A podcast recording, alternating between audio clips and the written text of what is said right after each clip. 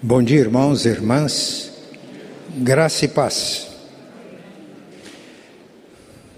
Que o Deus da esperança vos encha de todo gozo e paz no vosso crer, para que sejais ricos de esperança no poder do Espírito Santo. Amém.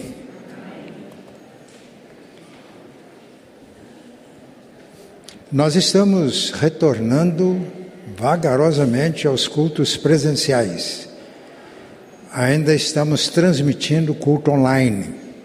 Muitos irmãos participando em suas casas. Mas eu quero deixar aqui um estímulo para que os irmãos que estão em casa, podendo, venham participar conosco do culto. A tua presença é sempre um estímulo para a minha presença. Eu creio que cada um de nós poderia dizer isso. Mas Deus é muito bom e a tecnologia presta um grande serviço a Deus.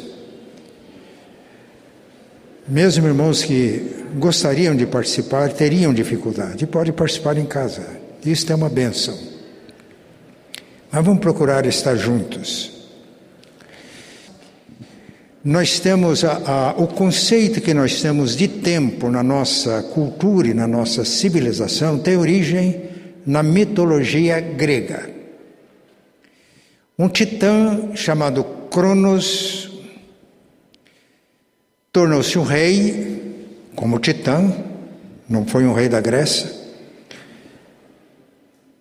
E ele devorava todos os filhos que eram gerados, porque sentia-se ameaçado por eles, no seu poder, no poder que exercia. Até que Zeus subjugou Cronos e fez com que ele devolvesse a vida aos filhos que ele tinha tragado. Um deles se destacou, e o nome dele é Kairos. Kairos superou Cronos, e com origem na mitologia grega, esses nomes transmitem para nós significados importantes. Cronos é implacável devorava os seus filhos, e o tempo é implacável para nós. A Sônia, que dificilmente perde um dos nossos cultos, tem, não tem podido ver alguns, e ela me disse que passou por lutas, dificuldades. Ela disse para mim: Eu tenho a impressão que estou ficando idosa. E eu disse para ela: Eu tenho também uma leve impressão que estou ficando idoso. Às vezes lá em casa, com Eloá, eu vejo fotografias antigas, por exemplo, do nosso casamento. E a gente olha e a gente pergunta: é a mesma pessoa? Eu morei em Arapongas e tinha um programa noticioso diário. E ele sempre começava assim: o tempo em sua margem inexorável não para. Hoje é 19 de junho de 2022. Amanhã seria outro dia. E o tempo vai deixando as suas marcas. Por isso, Cronos, ele engolia os seus filhos. Era implacável. Mas Kairos escapou. E o conceito de Kairos é diferente. Kairos não se refere ao tempo no seu sentido linear. Tempo, quantidade, tempo que pode ser contado segundos, minutos, horas, dias, meses, anos, séculos, milênios. Cronos tem o sentido de oportunidade, do tempo oportuno, do tempo que não se mede, mas o tempo que poderia deixar Cronos pleno de sentido e de significado. Por isso, Cronos traz a ideia de adversidade. O tempo era uma ameaça para este titã da, da literatura grega. O Kairos era a oportunidade. E a nossa vida é assim. Todos nós temos oportunidades e temos adversidades. Concordam, os irmãos? Oportunidades e adversidades. Esse vai ser o tema nesta manhã. Eu Gostaria que os irmãos abrissem as suas Bíblias comigo na primeira carta de Paulo aos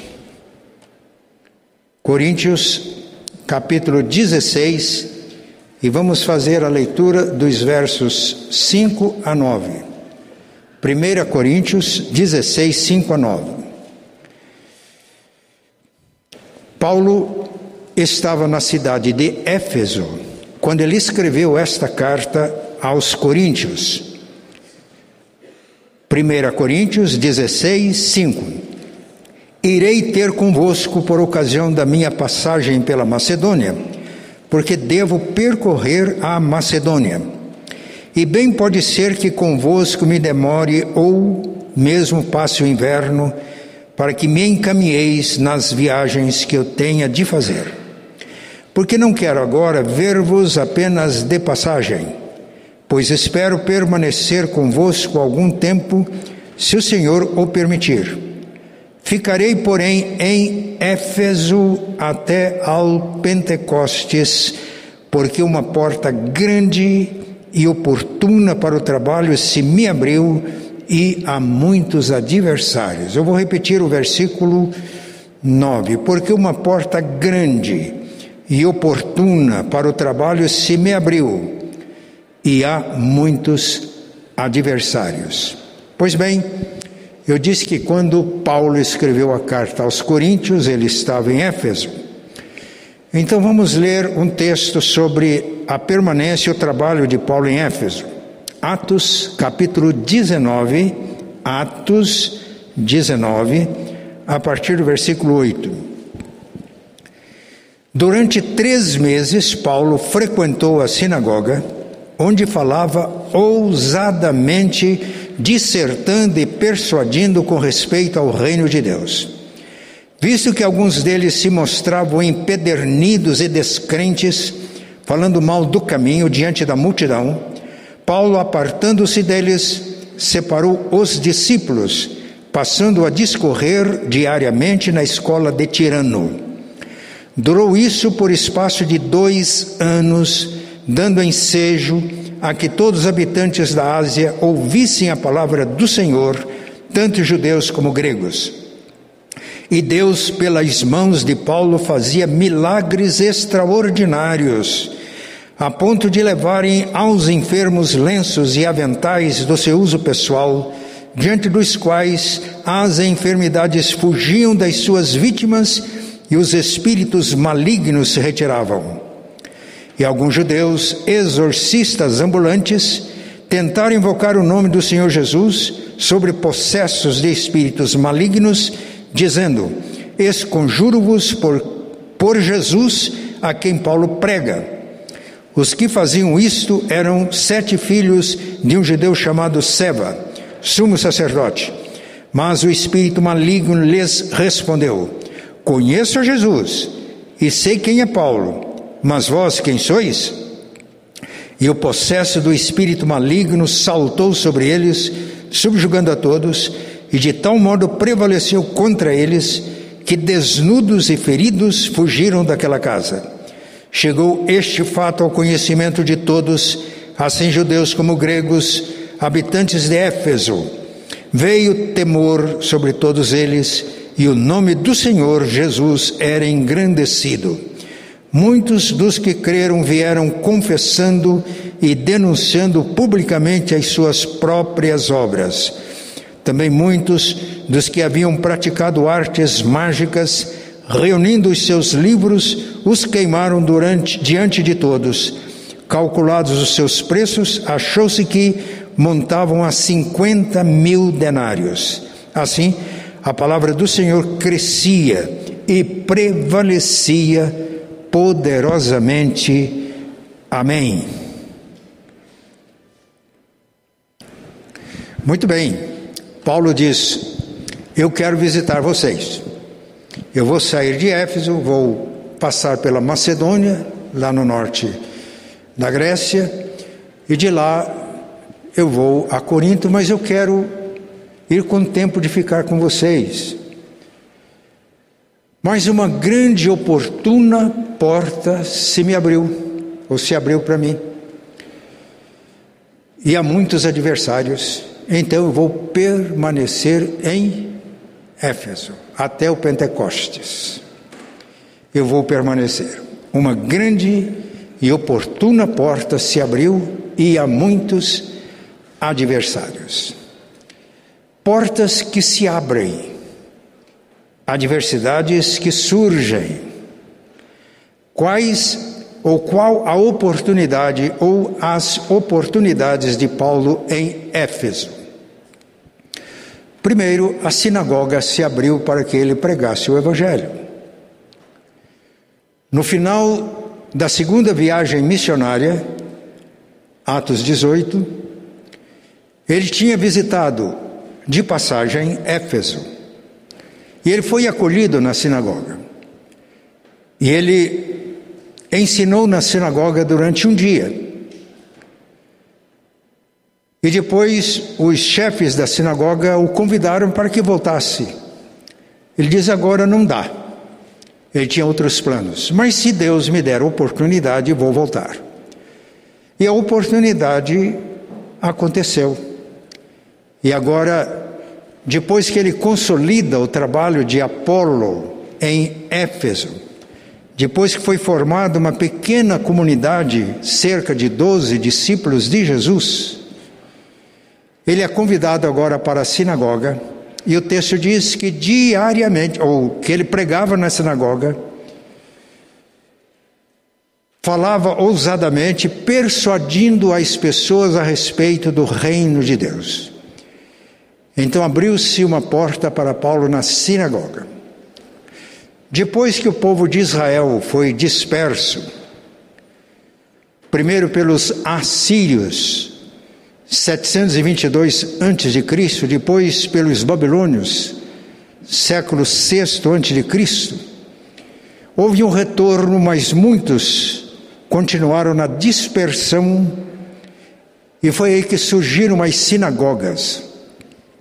Havia o templo em Jerusalém, judeus de, dos mais diferentes lugares procuravam afluir ao templo, principalmente nas grandes festividades, mas eles reuniam semanalmente na sinagoga. Na sinagoga estava os textos sagrados, muito diferente de hoje. Hoje nós temos acesso aos 66 livros da Bíblia neste volume. Mas não só aqui. No celular, eu tenho aplicativos da Bíblia e tenho em diversas versões e posso ler aqui. Mas na época, a Bíblia era escrita em rolos, pergaminhos de couro ou papiros do Egito e os crentes não tinham, os, o, o povo de Deus não tinha acesso, como nós temos hoje, às escrituras do Antigo Testamento.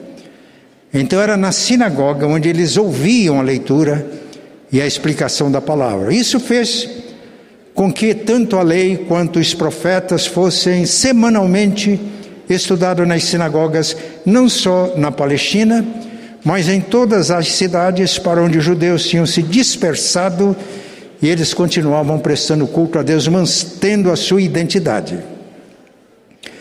Pois bem, então Paulo tinha uma estratégia.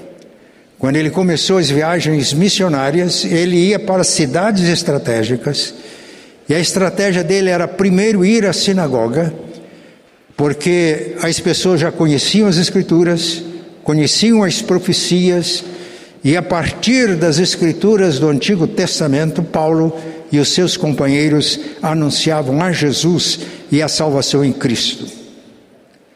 Éfeso era uma cidade importante, era a capital da província da Ásia, a cidade mais importante. Por isso, na segunda viagem missionária, Atos 16, Paulo e a sua equipe, Paulo pretendeu pregar o evangelho na região da Ásia, que tinha Éfeso como a cidade mais importante, mas o texto diz que o Espírito Santo não permitiu. E quando ele estava em Troade, uma cidade à beira-mar, teve a visão, um varão dizendo: Passa a Macedônia e ajuda-nos. Paulo e toda a sua equipe concluiu que o Senhor os chamava para pregar o Evangelho na Macedônia. A primeira cidade da Macedônia, a região foi Filipos, depois Tessalônica, depois Bereia, depois Atenas, mas onde ele permaneceu mais tempo, 18 meses, foi em Corinto. E em Corinto ele fundou uma grande igreja.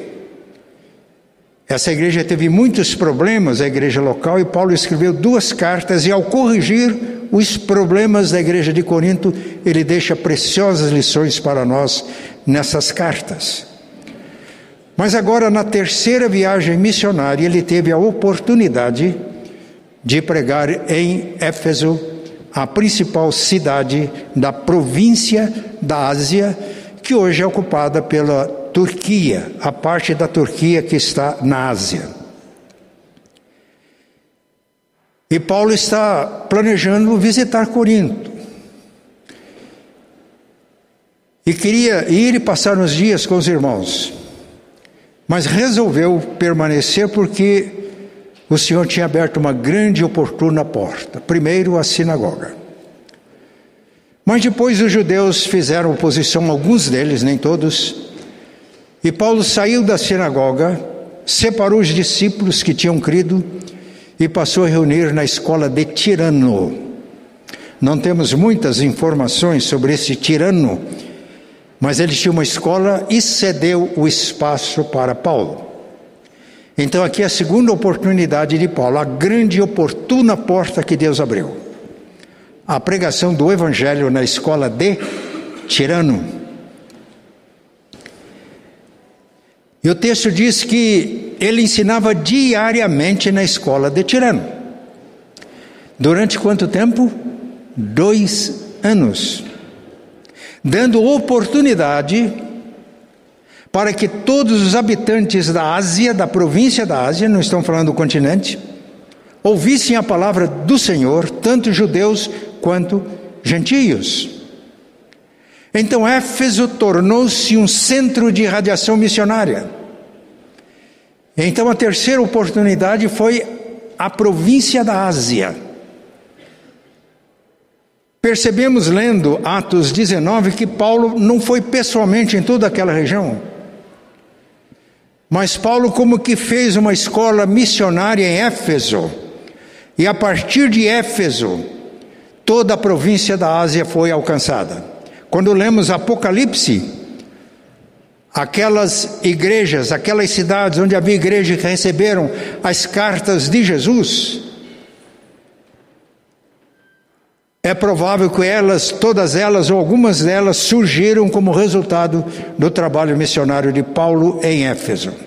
Portanto, Paulo alcançou não só Éfeso, a cidade mais importante da Ásia Menor, mas a partir de Éfeso, Paulo alcançou toda a província da Ásia.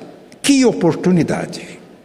Uma grande e oportuna oportunidade de trabalho foi aberta para mim. Mas também surgiram adversidades. Paulo diz: uma grande e oportuna porta foi aberta para mim, mas há muitos adversários. Primeiro, a incredulidade. Durante três meses ele discorreu, persuadindo sobre o reino de Deus, mas aí surgiram alguns judeus que fizeram oposição a Paulo e falavam mal do caminho do evangelho diante da multidão que ouvia Paulo. Incredulidade. Outro adversário, idolatria, superstição Éfeso era conhecida por ser a sede do culto da grande deusa Diana. E o templo de Diana era uma das maravilhas do mundo antigo. Nichos de Diana eram feitos, imagens que eram usadas pelos efésios como amuletos, talismã, indicando não só idolatria, mas superstição isso é adversário em relação ao Evangelho. Além do mais, o que aconteceu em Éfeso como adversidade, há muitos adversários interesse comercial. Os fabricantes de nichos da deusa Diana viram-se ameaçados em sua profissão e fizeram uma denúncia de Paulo e seus companheiros diante das autoridades romanas com um motivo aparentemente religioso. Estes pregadores estão ameaçando a adoração de Diana que toda a Ásia venera. É preciso tomar providências. No entanto, Demétrio e seus companheiros, ourives, o interesse dele não era tanto religioso, espiritual, era comercial. Grande adversário. E nós hoje? Quais são as oportunidades e quais são os nossos adversários? Primeiro, todos nós aqui, primeira Igreja Presbiteriana Independente de Curitiba, povo de Deus em Curitiba, tem a oportunidade de ser discípulos de Jesus. E a nossa oportunidade é de fazer discípulos de Jesus.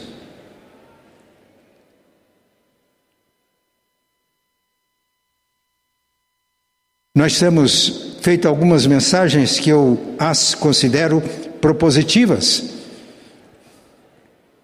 entendendo que o propósito de Deus para a nossa igreja é ser uma comunidade de discípulos, que faz discípulos de Jesus.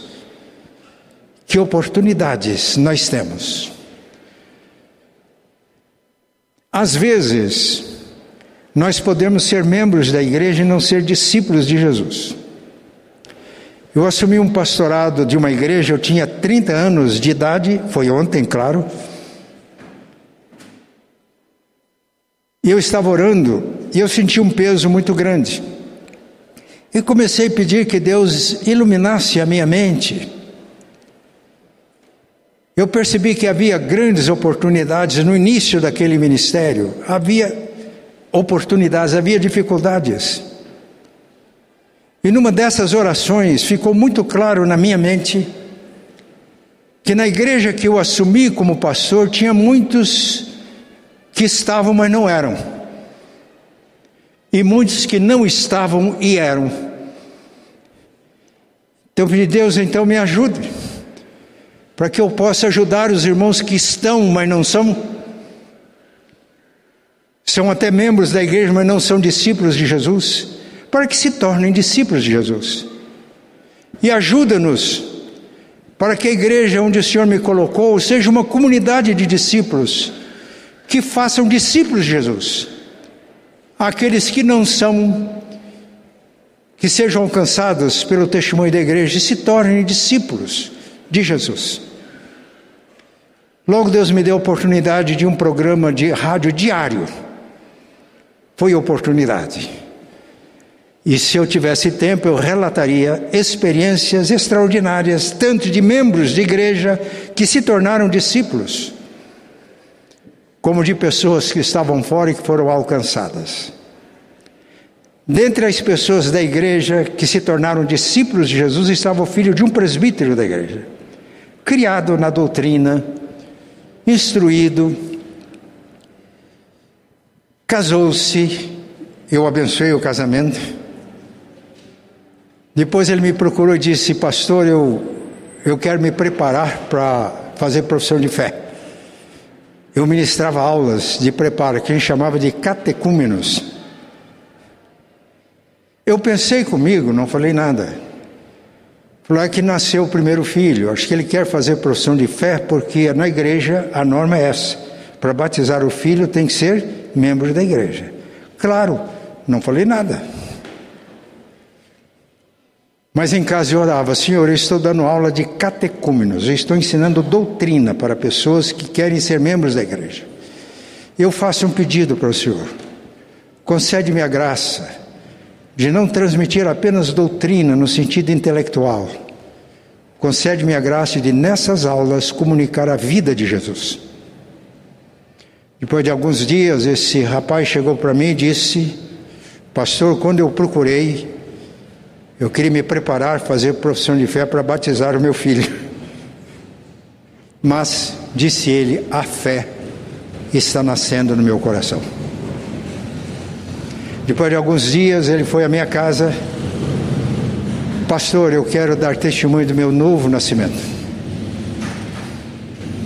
Eu era presbiteriano independente, mas não era discípulo de Jesus. Tornou-se discípulo. Cresceu como discípulo. Um dia esse irmão estava na praça, ele costumava o engraxate, engraxava o seu sapato. Ele via sempre o engraxate como paisagem apenas. É uma paisagem. Não é assim que a gente vê as pessoas às vezes? Mas uma vez que ele tinha se tornado mais do que presbiteriano independente, tinha se tornado um discípulo de Jesus, ele olhou diferente para o engraxate. Ele começou a conversar. Onde você mora? E ele foi contando a história. Terminou o trabalho, ele pagou, ele entregou muito mais dinheiro, que era o preço cobrado, e falou: Vamos tomar um lanche aqui. E tomando o lanche, eu gostaria de fazer uma visita lá para vocês. Fez a visita. Esse irmão começou a trabalhar na igreja. Logo foi eleito diácono.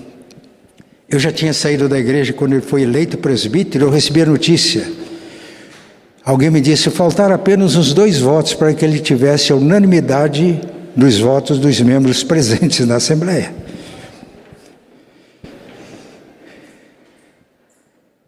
A oportunidade de ser discípulos de Jesus, de crescer como discípulos na comunhão dos irmãos.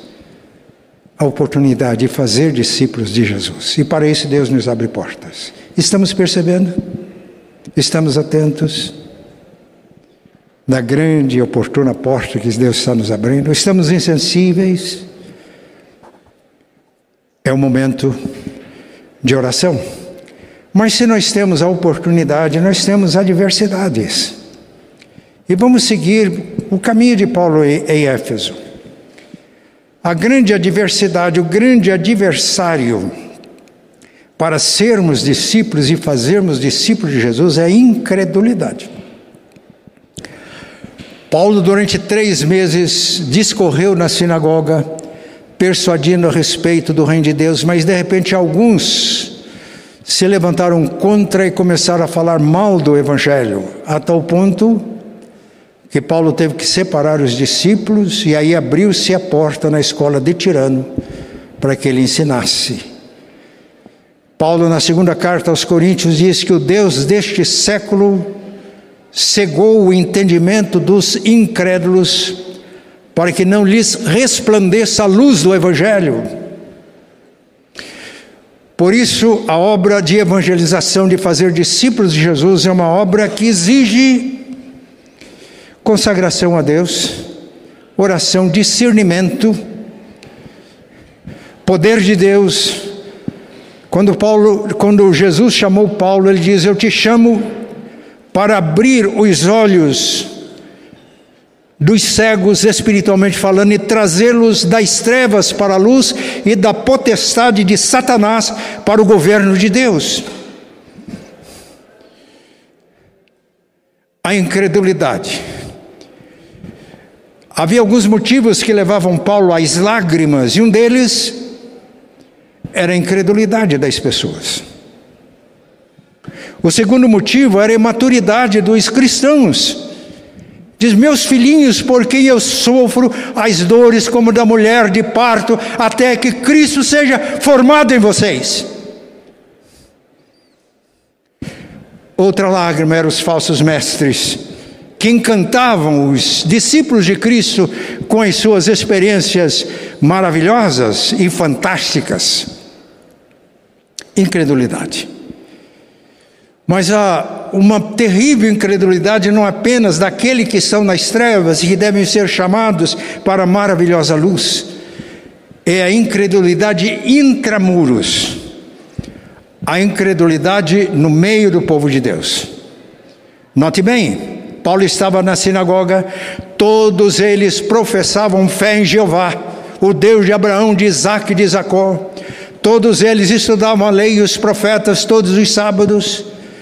Mas quando a gente lê Mateus 13, Jesus contando aquelas parábolas sobre o reino de Deus, O texto diz que as pessoas de Nazaré, sua cidade, seus conterrâneos judeus, seus companheiros de fé, dizia: de onde vem tudo isso para ele?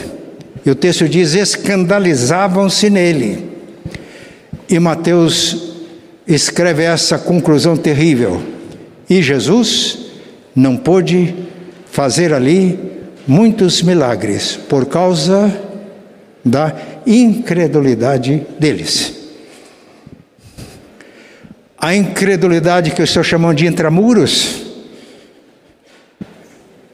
Às vezes, quando cremos, somos ardorosos na fé, mas vamos, o tempo vai passando, vamos esfriando. E às vezes não conseguimos crer que Jesus é vivo, que Ele está presente, que Ele continua agindo hoje, que Ele realiza sim sinais e prodígios. Essa incredulidade, tanto dos que estão fora como dos que estão dentro, é um terrível adversário quando Deus nos abre portas. Que Deus nos ajude.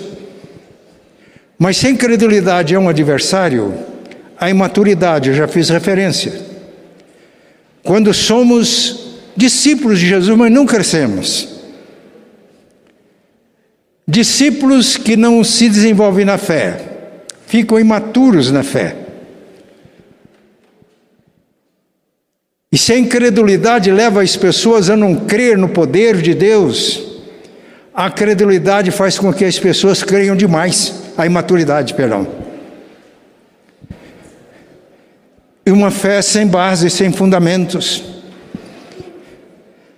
A imaturidade, a credulidade é um terrível adversário para o avanço da obra de Deus quando Deus nos abre portas. Isso se verificava também lá em Éfeso. As pessoas que viam nos nichos de Diana poder mágico, amuletos, talismãs, capaz de proteger e de dar sorte. E com isso os ourives ficavam ricos fabricando aqui esse negócio, um grande comércio. Isso acontece hoje.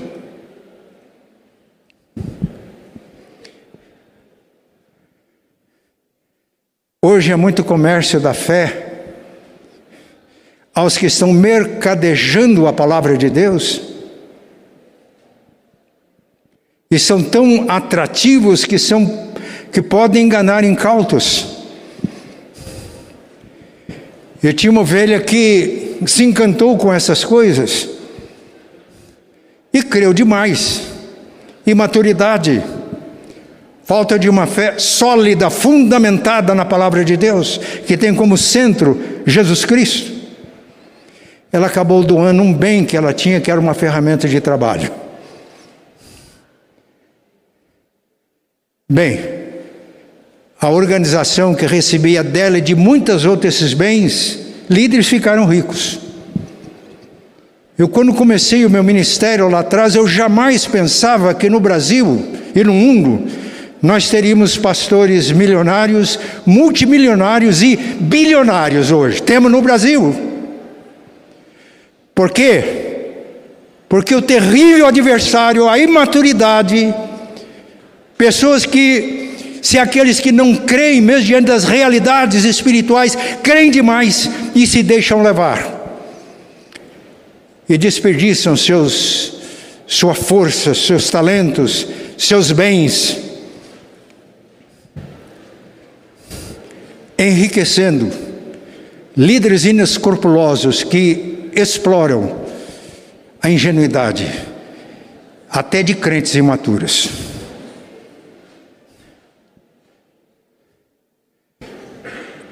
Mas além da incredulidade, da imaturidade, o mundanismo. O que é o mundanismo?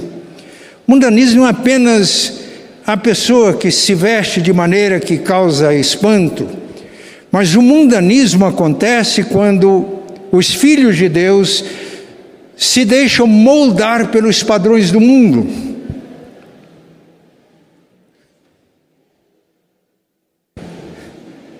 e vão se moldando de tal maneira que vai perdendo a substância da fé.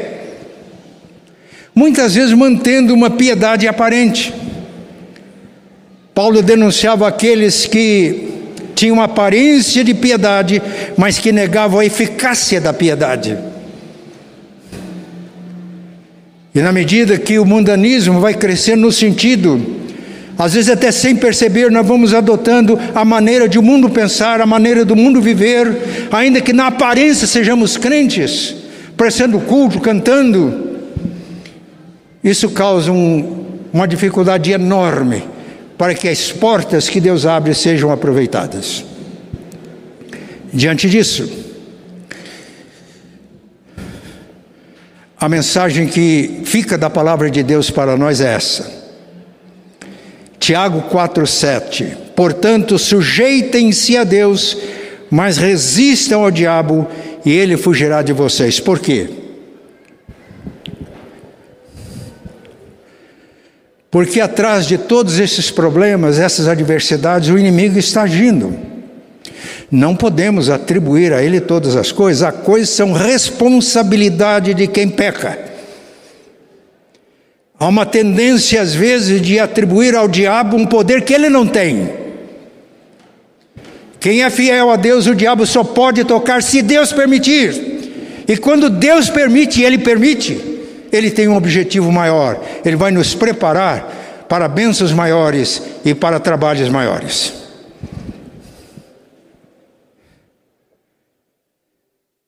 Paulo escrevendo aos Efésios, capítulo 6, ele diz: Revestivos no Senhor, tomem toda a armadura de Deus para que possais estar firmes contra as astutas ciladas do diabo.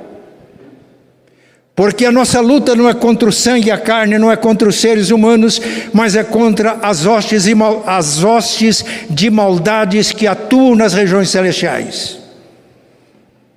Portanto, revistam-se de toda a armadura de Deus, para que possais resistir no dia mau. E depois de ter desvencido tudo, permanecerdes inabaláveis.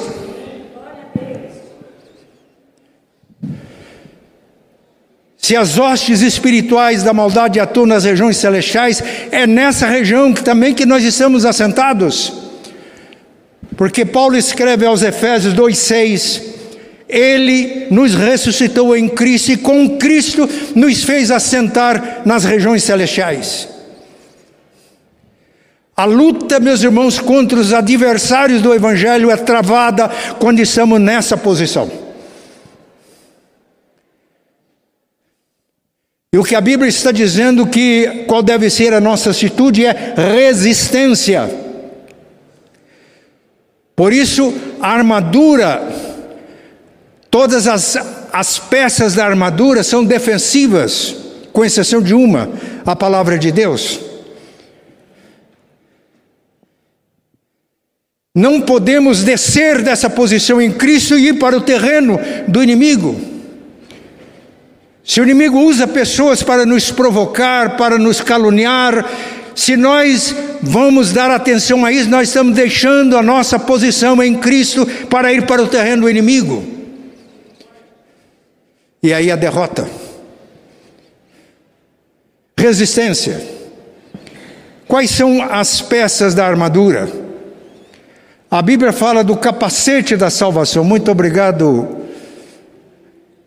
Você está conseguindo o capacete que guarda a nossa cabeça das investidas do diabo, que procura minar as nossas convicções.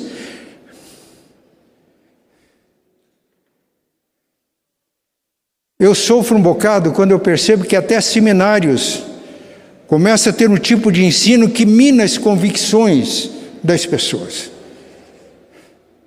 O capacete da salvação é para proteger a nossa cabeça e não permitir dúvidas. É uma arma terrível que ele usa. Nós temos aqui o cinto da justiça. O cinto prende todas as demais peças da armadura no soldado. Meus irmãos, e a nossa arma aqui é a justiça de Deus em Cristo. Somos justificados pela fé, temos paz com Deus. Mas Paulo escrevendo aos Coríntios, ele diz: aquele que não conheceu pecado, Deus o fez pecado por nós, para que nele, em Cristo, sejamos feitos justiça de Deus. Como o mundo está precisando de discípulos de Jesus que são feitos justiça de Deus. Justiça, a couraça que protege o corpo, couraça da justiça, perdão, é, o cinto né, que protege todas as peças, que, a couraça da justiça, o escudo da fé, que é capaz de aparar todos os dardos inflamados do maligno. Os soldados atiravam flechas, né? elas eram embebidas em combustível, elas iam incendiadas para ser mortal. A fé é o escudo, e quando vivemos pela fé e levantamos a fé, nós aparamos todos os dardos inflamados do maligno. E por fim, a espada, que é a peça da armadura que é ofensiva. O que nós temos, meus irmãos, é a palavra. Quando Jesus foi tentado, ele venceu as três tentações com esta palavra: está escrito. Está escrito é a palavra de Deus, a nossa arma. E a carta aos Hebreus diz: e a palavra de Deus é viva e eficaz, ela é mais penetrante do que espada de dois gumes, e ela penetra até a divisão da alma e do espírito, é apta para discernir pensamentos e intenções do coração. E Paulo, na carta aos Coríntios, segunda carta, ele diz: as armas da nossa milícia, da nossa luta, do nosso combate, não são carnais, elas são espirituais, são poderosas para destruir fortalezas e levar cativo toda a mente à obediência de Cristo.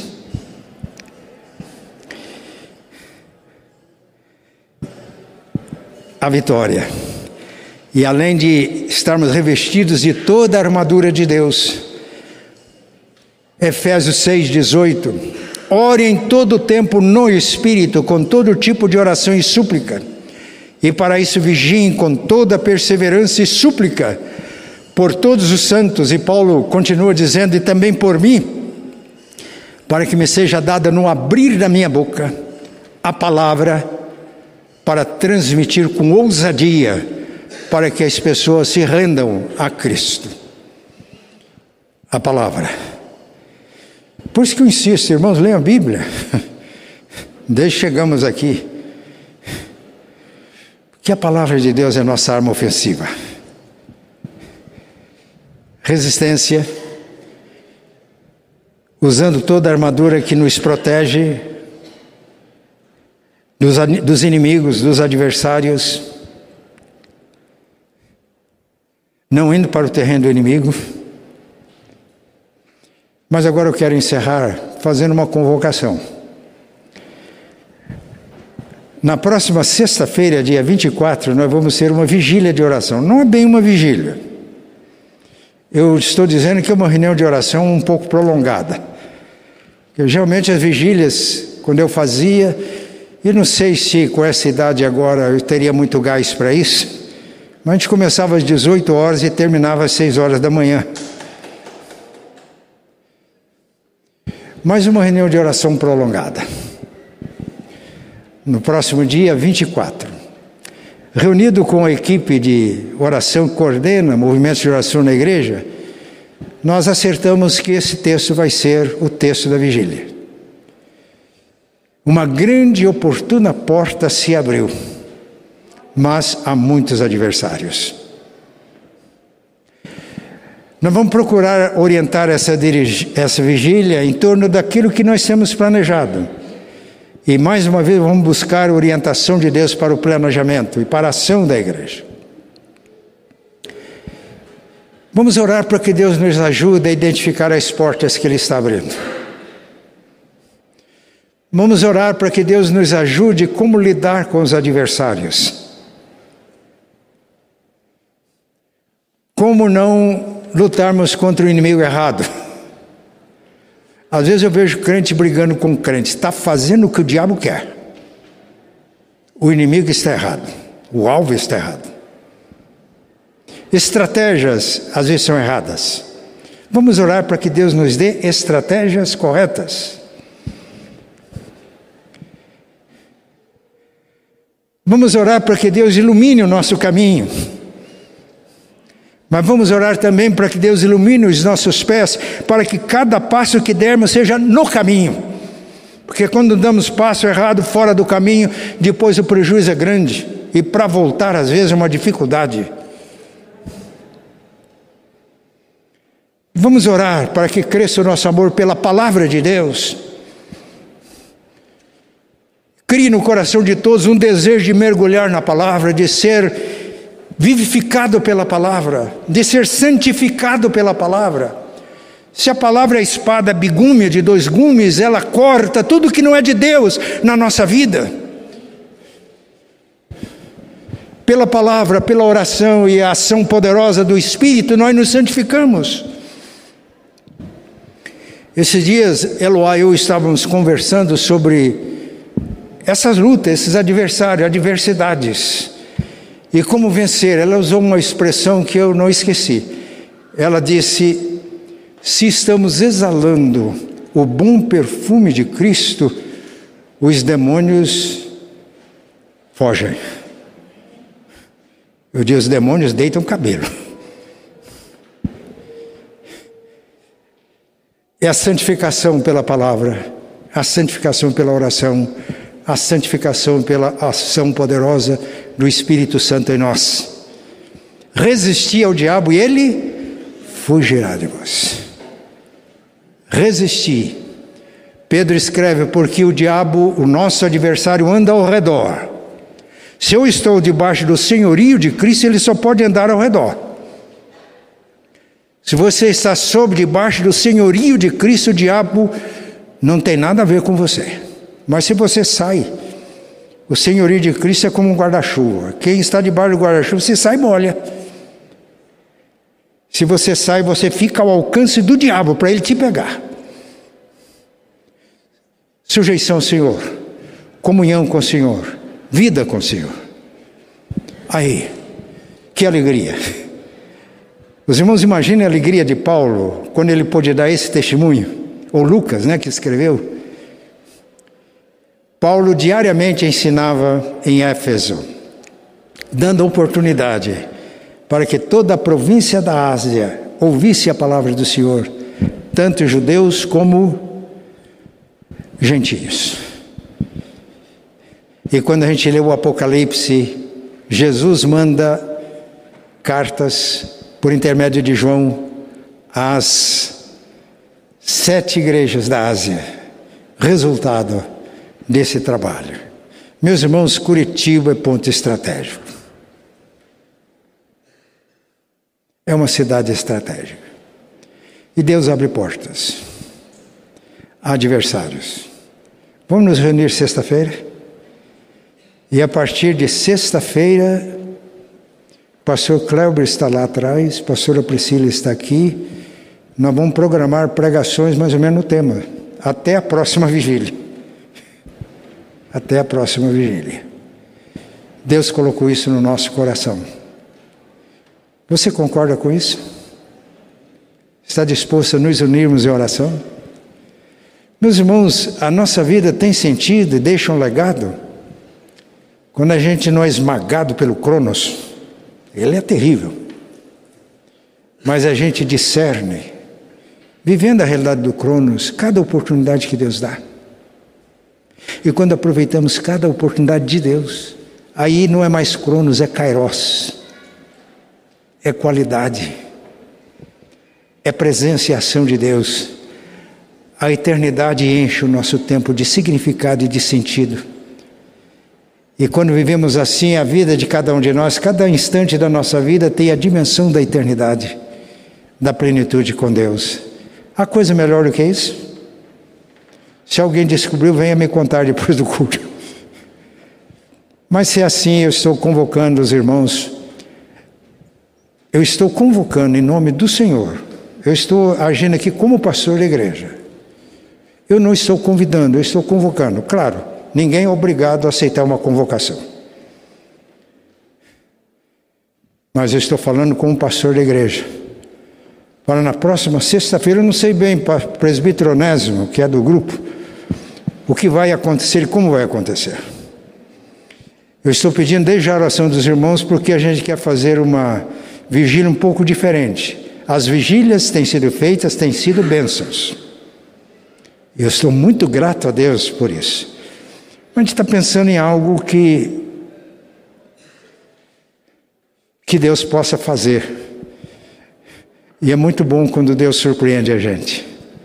Agora, essa afirmação é uma afirmação de fé.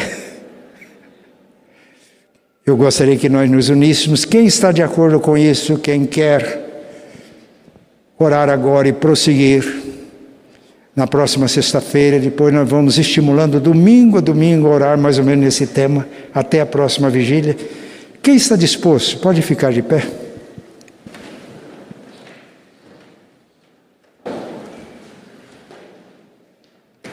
Eu sei que muitos estão ouvindo em casa, talvez não possam participar aqui da vigília.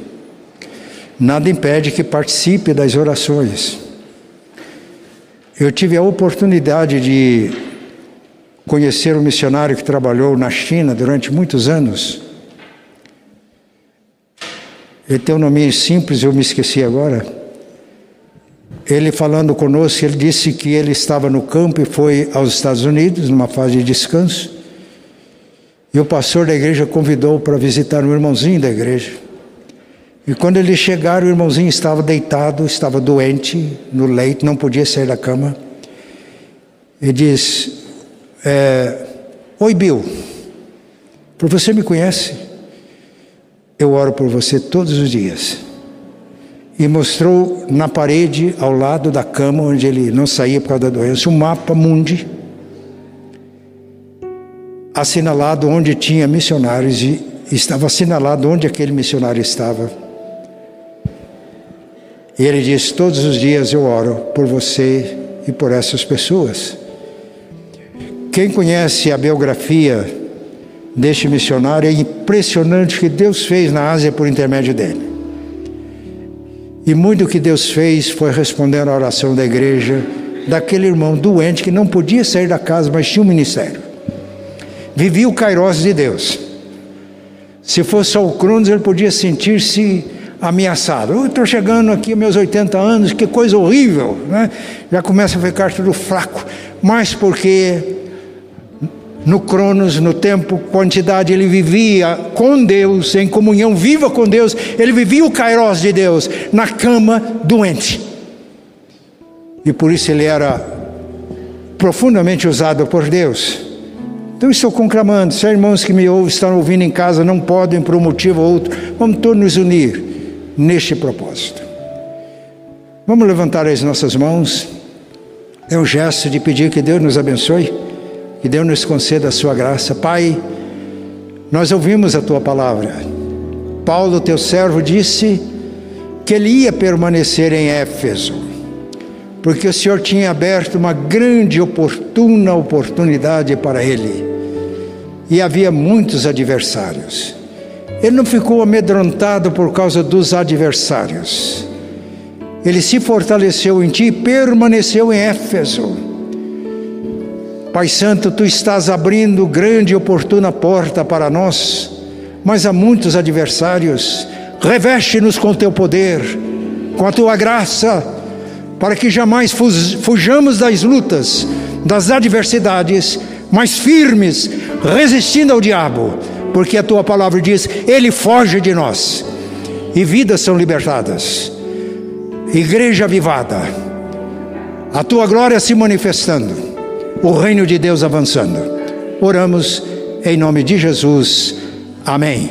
E a graça de nosso Senhor e Salvador Jesus, o amor de Deus, nosso Pai, a comunhão e a consolação do Espírito Santo estejam com todos, hoje e sempre. Amém.